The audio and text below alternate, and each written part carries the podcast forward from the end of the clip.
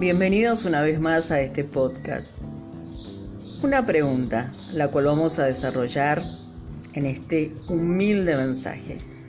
¿Sientes que algo te falta aun cuando dices estar en paz? ¿De qué vamos a hablar hoy? Del poder de la paz espiritual. Algunos puntos para ir entrando en este mensaje.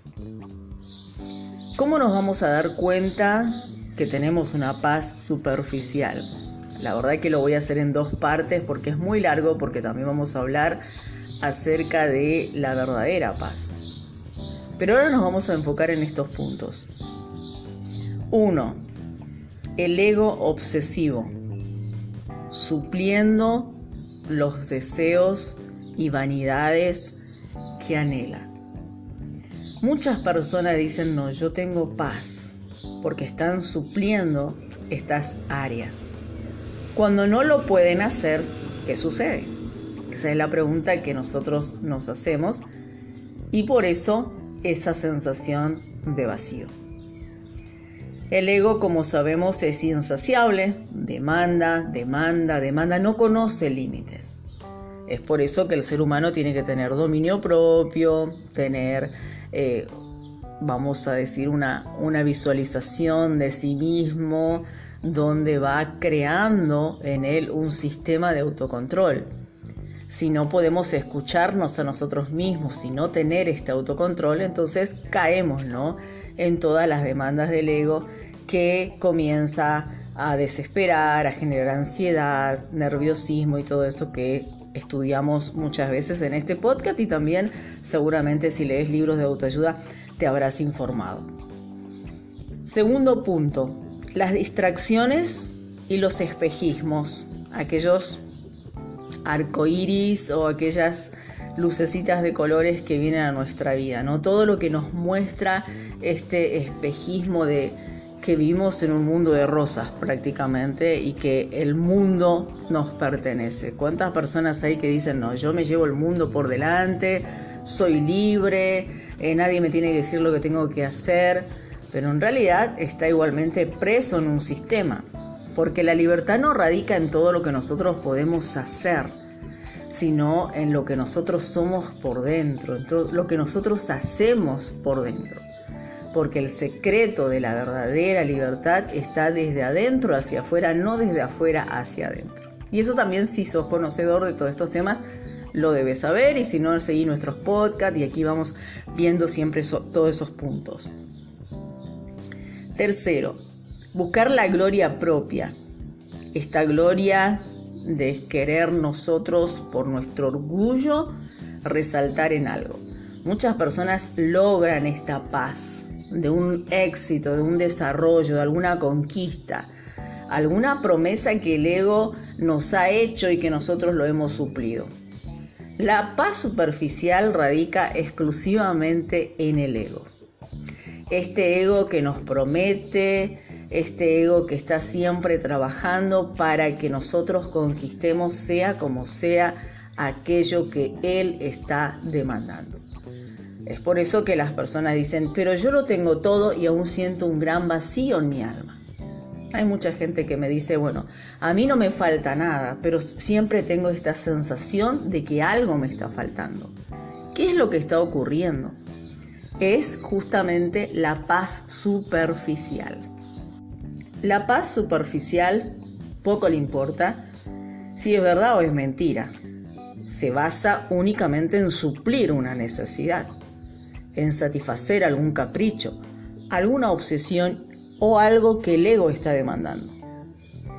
Por eso es importante entender que la paz no está desde adentro hacia afuera, desde afuera, perdón, hacia adentro, sino desde adentro hacia afuera.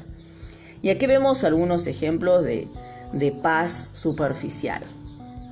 Por ejemplo, una persona está ansiosa, nerviosa, porque tiene algún vicio Puede ser el cigarrillo, puede ser el alcohol, algo que necesita tenerlo porque eso me da paz. Si yo estoy fumando, bueno, te da paz. Si estás bebiendo, te da paz. Eh, hay gente que es obsesiva, por ejemplo, en la ropa. Bueno, si yo me compro esta ropa, tengo paz. Si me compro este calzado, tengo paz. eh, si me compro este auto tengo paz. ¿Por qué?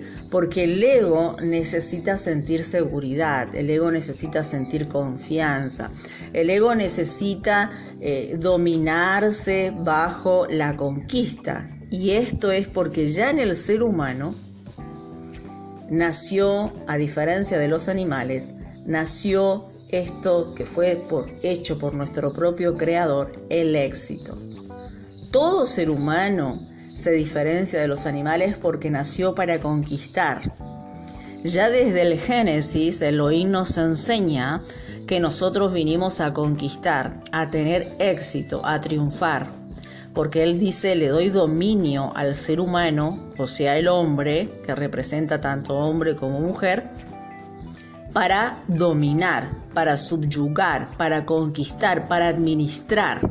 Es por eso que nosotros vamos ya apenas entendiendo de qué se trata el mundo, nos obsesionamos con las cosas materiales, porque ya está en nuestro ADN este sistema de administración, de organización, de éxito, de cómo nosotros ir manejando nuestro mundo y creando. Porque esto ya viene de Elohim. Él nos entregó esto, ya está en nuestro ADN. Por eso no hay un ser humano fracasado, porque aún aquel que nosotros decimos que no tiene inteligencia, que no tiene sabiduría, si esa persona comienza a desarrollarse, comienza a caer en buenas manos, esa mente va a producir algún talento, algún don, una capacidad que únicamente se le dio a ese ser humano. Pero todo esto se pierde cuando nosotros caemos en el mundo porque caemos bajo un sistema. Todos sabemos que el mundo fue creado bajo un sistema y de ahí nacieron también varios sistemas. El sistema de la política, el sistema de la religión, el sistema de la ciencia, el sistema de la educación, el sistema de, lo social, de lo cultural, ¿sí? Porque son todos pensamientos, son todos sistemas que vamos nosotros absorbiendo. Por eso Jesús decía, Yeshua decía, a mí me gusta el nombre original que es Yeshua, que conoceremos la verdad y la verdad nos hará, nos hará libre. O sea, la paz que el ser humano necesita es saber para qué fue creado. ¿Cuál es su esencia? ¿Qué es lo que vino a hacer en esta tierra? Pero todo esto se desenfoca, como dije, en la demanda de un ego que no sabe quién es, que no sabe para dónde ir, que no tiene la certeza absoluta de que lo que está haciendo es lo que realmente desea. Y todo esto nosotros lo sentimos cuando estamos lejos de la fuente de aquella esencia verdadera que nos envió a la tierra justamente para realizar un trabajo a través de nuestros dones, nuestros talentos y nuestros propósitos. Por eso Jesús también decía que son pocos los que van a escuchar la verdad, son pocos los que van a conocer esa verdad y van a poder ser ellos mismos. Muchas personas dicen, ah, no, pero si yo pertenezco a una religión, eso es una verdad. No, es un sistema religioso, un sistema donde te educa una espiritualidad. Pero la verdad se radica en lo que es poder escuchar dentro tuyo la voz de tu creador hacia ti, o sea, cuál es tu esencia cuando tienes identidad, cuando tienes confianza, cuando tienes seguridad, cuando tienes propósito, cuando sabes que estás posicionado en un lugar que realmente te pertenece, es tuyo. No es algo impuesto, no es algo que fuiste copiando, sino es algo que es tuyo. ¿Por qué la paz es superficial en la mayoría de los corazones? Porque la verdadera paz aquella que nos explicaba el maestro con una frase tan sencilla cuando Yeshua nos decía, eh, yo te dejo mi paz y mi paz no es como el mundo la da, ¿sí? sino como mi Padre Celestial la da. ¿Por qué? Porque justamente él estaba hablando de esto que yo te estoy explicando ahora. Cuando yo hablo aquí en mi podcast y vuelvo a repetir de Yeshua, yo no te estoy acercando a ningún cristianismo ni a ninguna religión. Yo te estoy acercando al Mesías, aquel que vino a la tierra y que le malinterpretaron su mensaje. Él es el dueño de la verdad. Él es aquel que nos ayuda a nosotros a entender cómo fuimos creados, porque está escrito en Isaías que Él viene a revelar los pensamientos de nuestros corazones. Entonces, la verdadera fe, el verdadero Elohim, el verdadero Dios, envió a su Hijo para que nosotros podamos entender esa verdad que me lleve a mí a salir del sistema, a conocer mi identidad y a conocer mi propósito. Y esto es un proceso que nos cuesta muchísimo como seres humanos y que a lo largo de este proceso nosotros tenemos muchas cosas que evolucionar y aprender para hacer aquello que nuestro Creador diseñó. Dios, Elohim, el Señor, existe. Hay un Creador sobre todas las cosas y también hay muchos propósitos de salvación que ese Creador nos otorgó a nosotros para que nos salvemos de la maldad justamente que a nuestro ego le gusta practicar porque todo nuestro ser y nuestro ego, como dice Génesis también, se vuelca más a lo malo, a lo negativo, a lo errado, a lo mentiroso, porque eso ya está en nuestro ADN. Pero cuando viene la salvación, o sea, cuando Dios manda este plan de salvación de su Hijo, no es para crear todos sistemas de cómo interpreto a Dios o quién es Dios, sino para salvar al ser humano de sí mismo para que él encuentre esa verdad. Por eso es que Jesús decía, yo soy el camino, la verdad y la vida. Nadie viene al Padre si no es por mí. Porque nadie puede decir que yo tengo una fe verdadera si vive bajo algún sistema, porque conocerá la verdad y la verdad te hará libre. Si eres esclavo de tu líder religioso, de sus creencias o de sus pensamientos, tú no eres libre. Si todavía ese vacío del alma está en tu corazón, no eres libre. Entonces hay montones de cosas que nos muestran que nosotros no somos libres. Por eso es que la paz en la mayoría, y me incluyo también porque me ha pasado en mi vida, es superficial. Porque la verdadera paz viene justamente de entender cuáles son mis dones, mis talentos, mi sabiduría, mi identidad, mi inteligencia. Los otros días yo fui a una reunión porque me gusta, ¿no? Nosotros tenemos que buscar nuestra vida espiritual y elegí una reunión donde participé porque necesitaba orar. Todo lo queremos hacer, ¿no? Y, nos gusta también hacerlo en grupo. Y el líder me dice, ¿y a usted le va bien acá, le va bien allá? ¿No? Estuvo hablando conmigo. ¿Y cuándo usted va a salvar almas? ¿Qué? Dije yo, clic, clic, clic. Claro, el hombre no me conoce. O si me conoce, se deja guiar por lo superficial, o sea, por lo que no es. Yo dije, si él supiera lo que Dios hace y lo que Dios está haciendo en mi vida, no diría eso, ¿no? Porque uno, nosotros no podemos salvar las almas. Tú salvas tu alma. Segundo, aunque tú quieras salvar tu alma, si tu alma está destinada a no ser salva, no lo vas a hacer. Y eso está en la Biblia también. Cuando Pablo dice, y cuando Isaías dice, y cuando Jeremías dice, que son los pasajes bíblicos que no sé dónde están ahora, ellos dicen que el que quiera correr la carrera, que se fije, ¿no? Porque si Dios no está en esa carrera, es muy difícil que la ganes. Entonces no es del que quiere, ni del que puede hacer, ni el que deja de hacer o el del que hace, sino de aquel que la misericordia de Dios le ha llamado. Con esto queda clarísimo que nosotros no podemos salvar el alma de nadie. Cada persona salva su propia alma. Lo que podemos hacer es llevarle un mensaje de luz a la humanidad. Pero nada más, no puedes obsesionarte en que las personas hagan o digan o sean lo que tú eres, o sea, copia.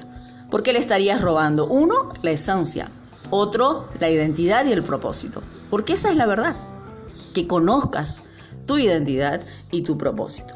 Entonces la verdadera paz radica en esto, en la sabiduría, en la inteligencia, en los talentos, en saber escucharte, en saber llenar el vacío de tu alma, en entender tu iniquidad, porque todo lo tenemos, en entender nuestra maldad, en trabajar con nosotros y ir de allí siendo personas de luz.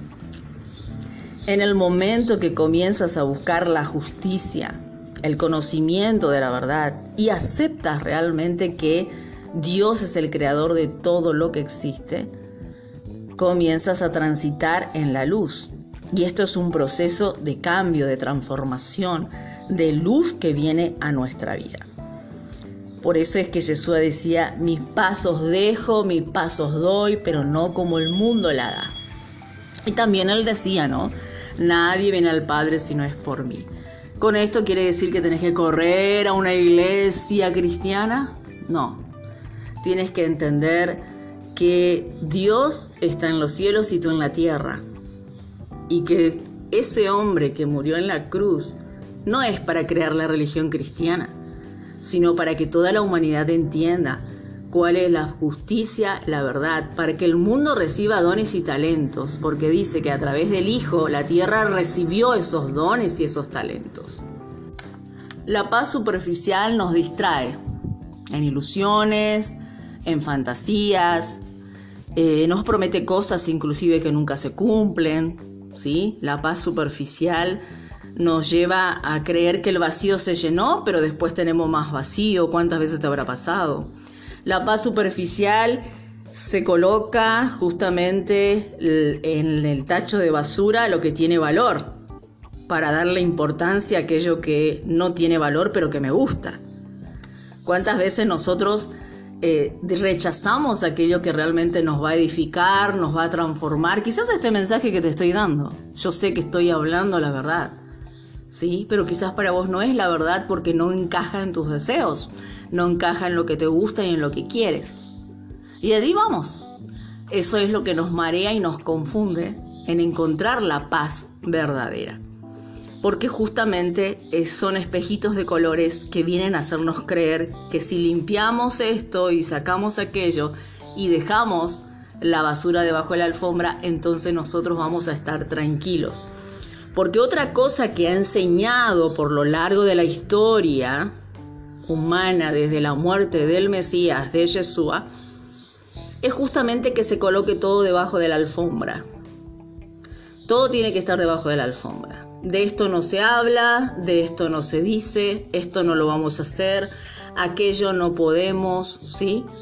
Entonces toda la basura debajo de la alfombra, todo lo que pueda comprometer, todo lo que pueda eh, generar alguna discordia. Entonces el mundo de mentira lo creó el hombre por no aceptar la verdad, por no practicar la justicia y por no ir por este camino de luz que nos muestra justamente el Mesías. ¿Mm? Es muy fuerte esto porque también tenemos que ver las culturas, ¿no? Es cierto, nosotros tenemos que respetar todo, todo se respeta. Pero para las personas que por allí dicen, yo ya recorrí todo el mundo, ya conozco esto, conozco aquello, entré en filosofías, entré en esto, en lo otro, pero hay algo que me falta. Entonces quizás este mensaje es para ti. Te falta conocer esa verdad.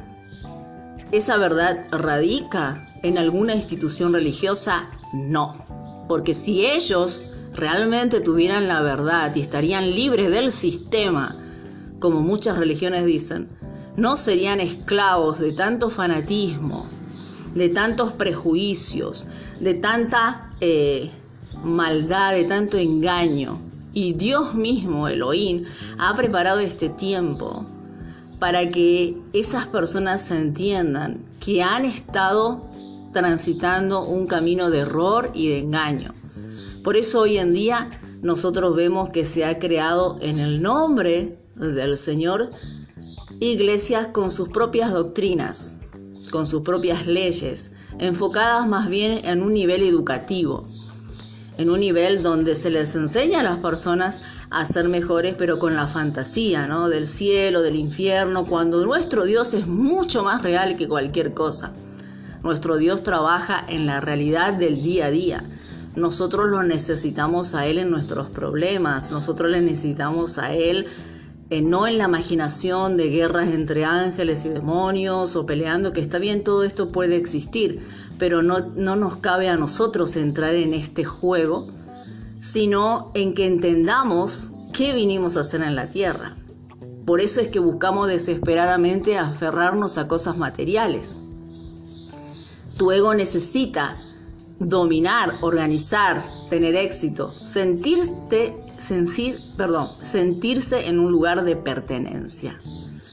Si nuestro ser no logra sentirse en un lugar de pertenencia, estar seguro que fuiste plantado y cimentado para estar en ese lugar, entonces siempre va a oscilar de un lado al otro, desesperadamente buscando alguna dimensión o algo para llenar ese vacío del alma. Y todo esto tiene que ver con la paz superficial, porque la paz verdadera radica en otros puntos que vamos a estar viendo en otro podcast.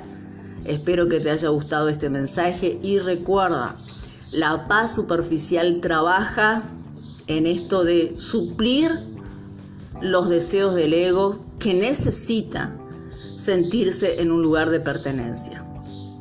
Por ejemplo, cuando compras aquel zapato que te gusta, ah, no, ese zapato me pertenece, se fue diseñado para mí, sobre todo a las mujeres, ¿no? Eh, te gusta una cartera y decís, wow, parece que pensaron en lo que yo necesitaba, esto es para mí, como que lo tomás como un lugar de pertenencia. Entonces, el ego necesita eso. Y esto justamente es lo que te da Dios. Elohim, cuando se presenta en nuestra vida, yo recordaba mi historia de cómo comenzó este camino, y, empiezo a, a, pensar lo que era antes y después, ¿no? Y digo, wow, qué importante es entender que nuestro verdadero creador trabaja en nuestro ser desde mostrarnos quiénes somos en su creación.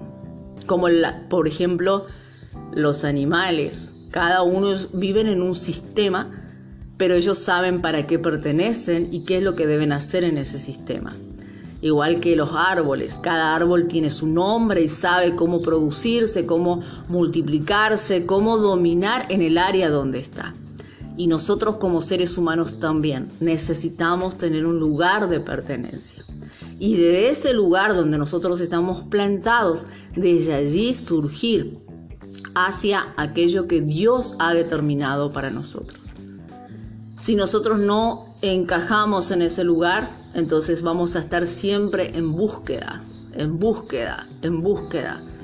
Y es por eso que el ser humano se encuentra con tanta ansiedad, con tanto dolor, con tanto sufrimiento, porque porque cuando nosotros encontramos nuestro lugar de pertenencia, los problemas los solucionamos, las cosas conflictivas los, los solucionamos, el dolor y el sufrimiento es menos y esa paz permanece en nuestro corazón, que no tiene que ver con no tener problemas o suplir todos los deseos de la carne. La paz verdadera tiene que ver con un lugar de pertenencia, un lugar donde nos hace a nosotros ser individuos de conquista, de administración, de dominio. Quiero que recuerdes eso. ¿Por qué no encuentras la paz verdadera?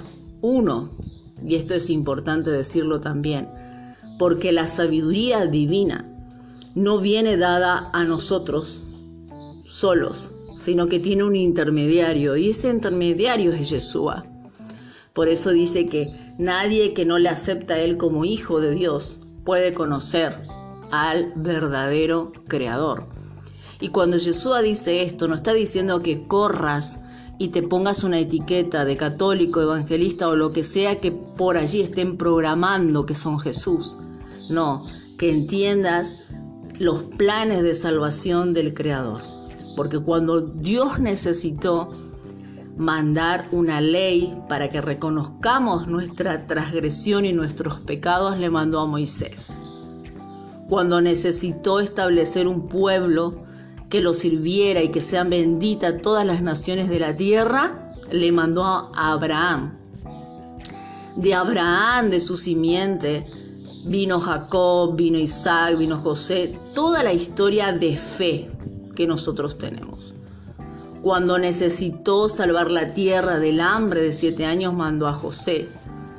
Cuando necesitó salvar a su pueblo de la muerte, ¿sí? de sus enemigos, mandó a Esther cuando iba a ser exterminado el pueblo de Israel. Porque si la reina Esther no defendía al pueblo de Israel, hoy no existiría esa nación gracias a ella y gracias a lo que ella hizo, esa, esa nación no se exterminó. Si no hubiera una limpieza, porque en aquellos tiempos donde el rey David eh, gobernaba, había mucha, mucha maldad. No es como ahora. Ahora hay maldad, pero ahí era peor la maldad. el hombre era muy perverso, ¿no? Había mucha abominación, por eso estas palabras son bíblicas, ¿no? Abominación, perversidad, eh, cosas feas que nosotros vemos allí. Dios tuvo que mandar a David y David mataba, Saúl mataba a sus miles y David mataba a sus diez miles. ¿Por qué? Porque Dios necesitaba de David para poder limpiar la tierra de esos linajes que no había palabra que le entrara, ni el propio Dios podía cambiar sus corazones porque estaban tan enfocados en la perversidad. Y así también cuando Dios arma un plan, manda a el Mesías, que el Mesías es Yeshua, que no es aceptado justamente como Mesías por los judíos, porque los católicos lo han atribuido como un Dios de ellos, ¿sí? Entonces, desde miles y miles de años hay esta guerra entre judíos y católicos que Jesús no es el Mesías por esto, porque es tratado como Dios, pero Él vino como el Hijo de los hombres, Él vino como Hijo de Dios, Él vino con un propósito, que a través de Él se conozca la verdad, el amor, el juicio y la justicia, que la sabiduría de Dios sea derramada a todos los hombres sin excepción alguna, en inteligencia, en dones, en talentos. Y eso es lo que todo lo vimos y lo estamos viviendo hoy en día, ¿sí? Entonces la misericordia de Dios es tan grande que sobrepasa el sistema religioso. Pero el sistema religioso es tan fanático que jamás va a entender que tenemos un Dios que es para todas las criaturas, no solo para uno, y que tenemos un Salvador que vino y pagó el precio por todos nosotros sea mujer, sea hombre, griego, negro, musulmán, el que sea, se pagó. ¿Sí? Y su amor y su paz es lo que nosotros queremos en nuestro corazón. Pero claro, el hombre necesita un sistema de poder. Entonces ahí viene el anticristo, como dicen mucho, ¿no? Aquel que se hace pasar por Jesús y dice, no, yo gobierno todo, ¿no? Pero eso ya es otro cuento. Yo aquí voy para que vos encuentres tu verdad en tu corazón, porque allí está la verdad, no lo busques afuera. Está en reconocer quién eres, está en saber cuál es tu identidad, en tener confianza, certeza y sobre todo llenar el vacío de tu alma. Te dejo con ese mensaje.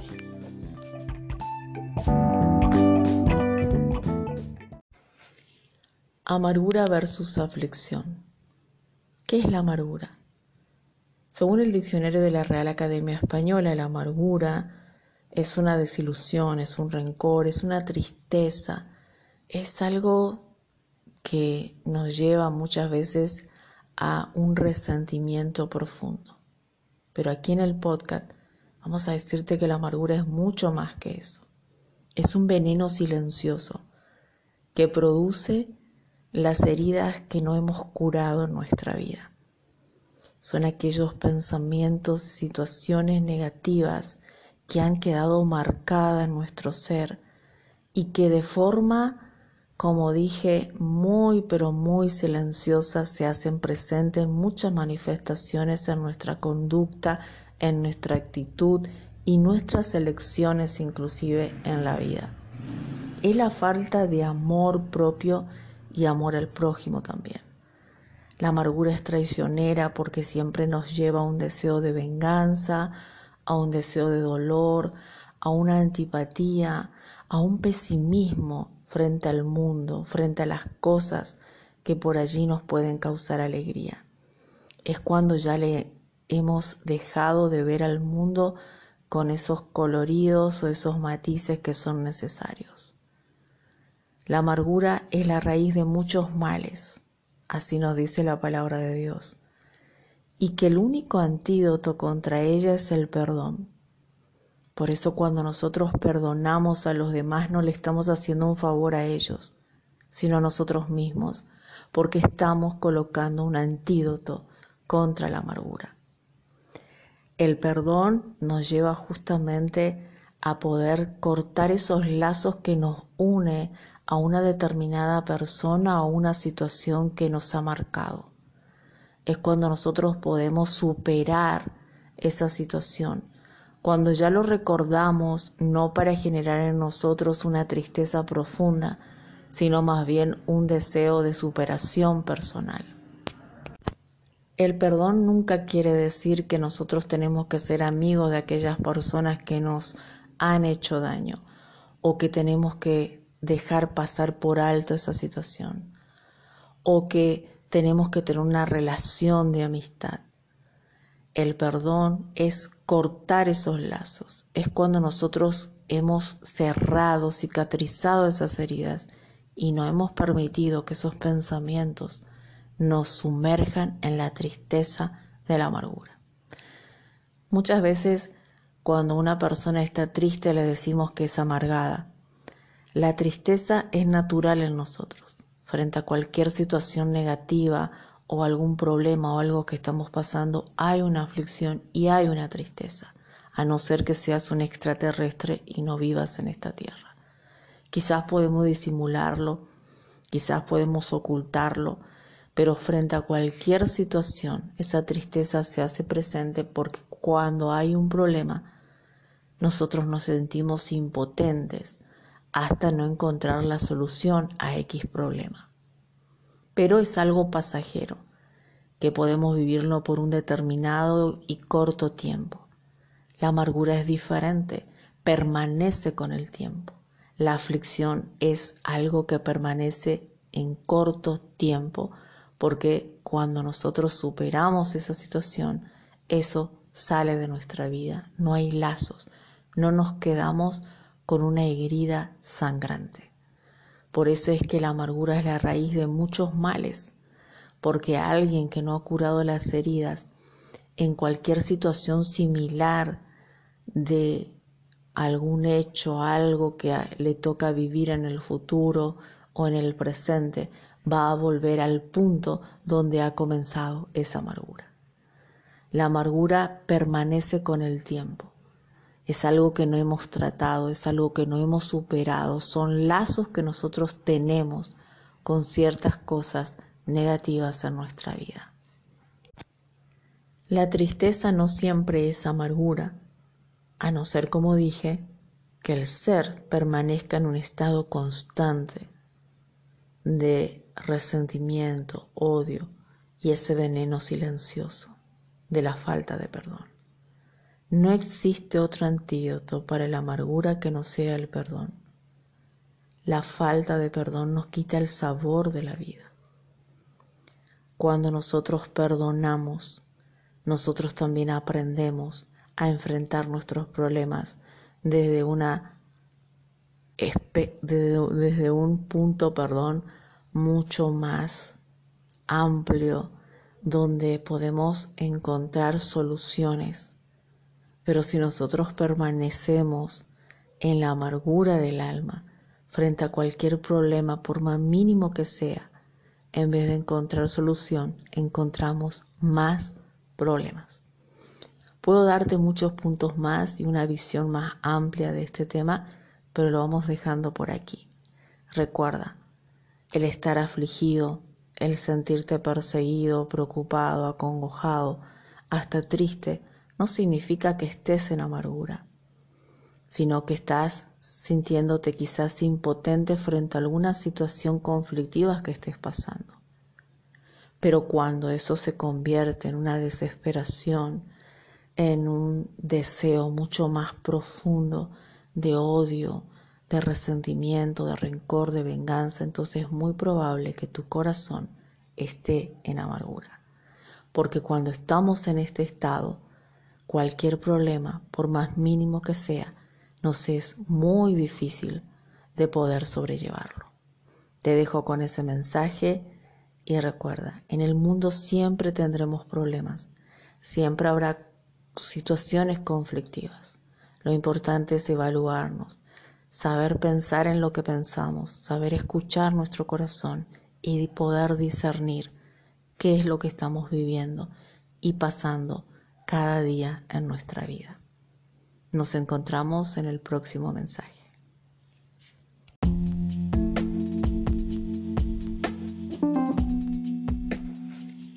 Amargura versus aflicción. ¿Qué es la amargura? Según el diccionario de la Real Academia Española, la amargura es una desilusión, es un rencor, es una tristeza, es algo que nos lleva muchas veces a un resentimiento profundo. Pero aquí en el podcast vamos a decirte que la amargura es mucho más que eso. Es un veneno silencioso que produce las heridas que no hemos curado en nuestra vida.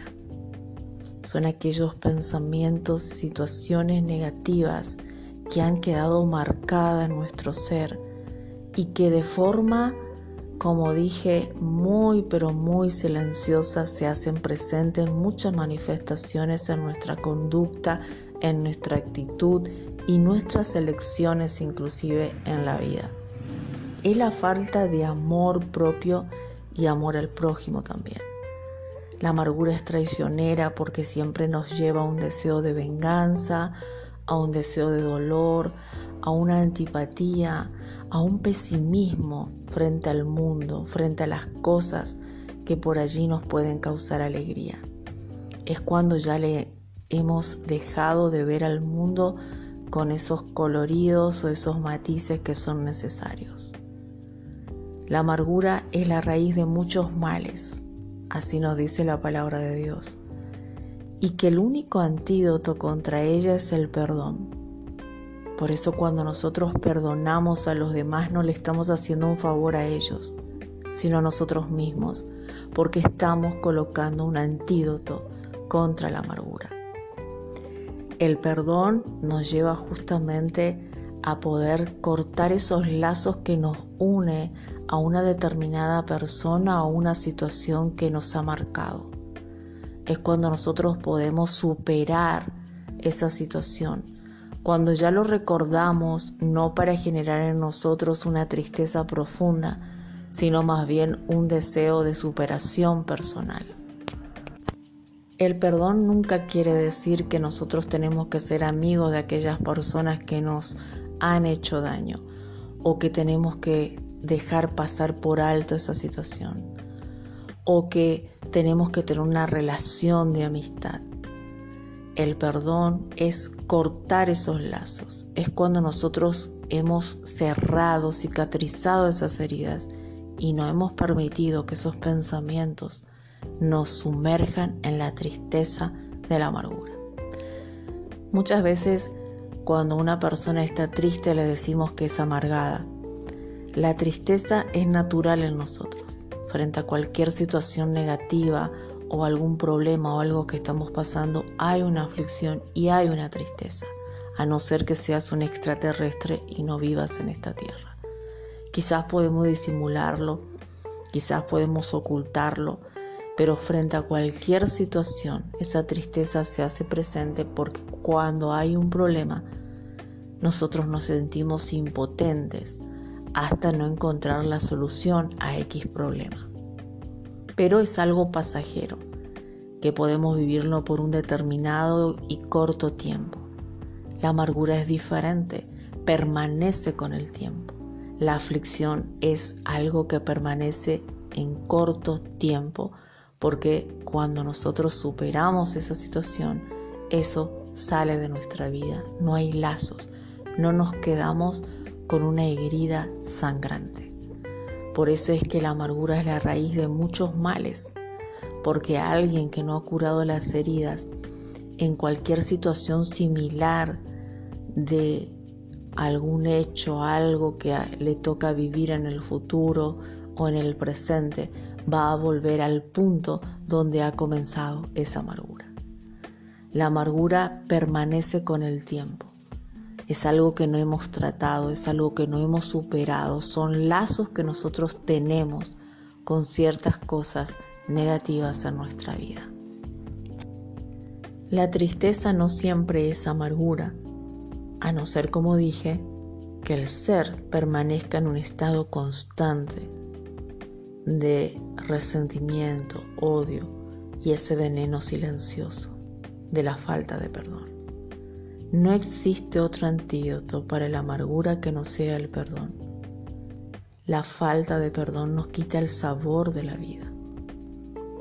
Cuando nosotros perdonamos, nosotros también aprendemos a enfrentar nuestros problemas desde una desde un punto, perdón, mucho más amplio donde podemos encontrar soluciones. Pero si nosotros permanecemos en la amargura del alma frente a cualquier problema, por más mínimo que sea, en vez de encontrar solución, encontramos más problemas. Puedo darte muchos puntos más y una visión más amplia de este tema, pero lo vamos dejando por aquí. Recuerda, el estar afligido, el sentirte perseguido, preocupado, acongojado, hasta triste, no significa que estés en amargura, sino que estás sintiéndote quizás impotente frente a alguna situación conflictiva que estés pasando. Pero cuando eso se convierte en una desesperación, en un deseo mucho más profundo de odio, de resentimiento, de rencor, de venganza, entonces es muy probable que tu corazón esté en amargura. Porque cuando estamos en este estado, cualquier problema, por más mínimo que sea, nos es muy difícil de poder sobrellevarlo. Te dejo con ese mensaje y recuerda, en el mundo siempre tendremos problemas, siempre habrá situaciones conflictivas. Lo importante es evaluarnos, saber pensar en lo que pensamos, saber escuchar nuestro corazón y poder discernir qué es lo que estamos viviendo y pasando cada día en nuestra vida. Nos encontramos en el próximo mensaje.